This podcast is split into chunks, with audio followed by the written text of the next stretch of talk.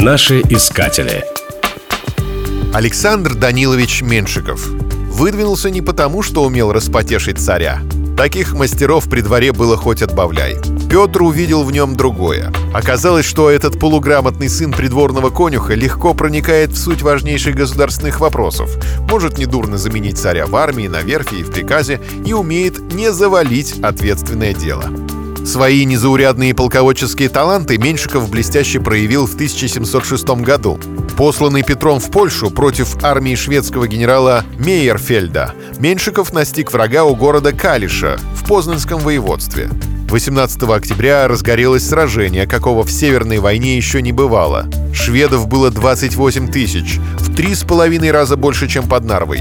Но теперь атаковали русские. Шведы упорно держались, и, окруженные русскими драгунами, полегли почти все. В плен сдались лишь 1800 солдат и офицеров во главе с самим Мерфельдом.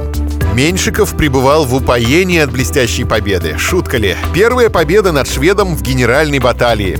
Петр, получив донесение о победе над неприятелем, какой еще никогда не бывало, пропировал на радостях три дня к ряду. От трапезного стола пересел за рабочий и лично начертал чертеж, осыпанный алмазами трости, в подарок разлюбезному Данилычу. Цена ее была 3000 рублей.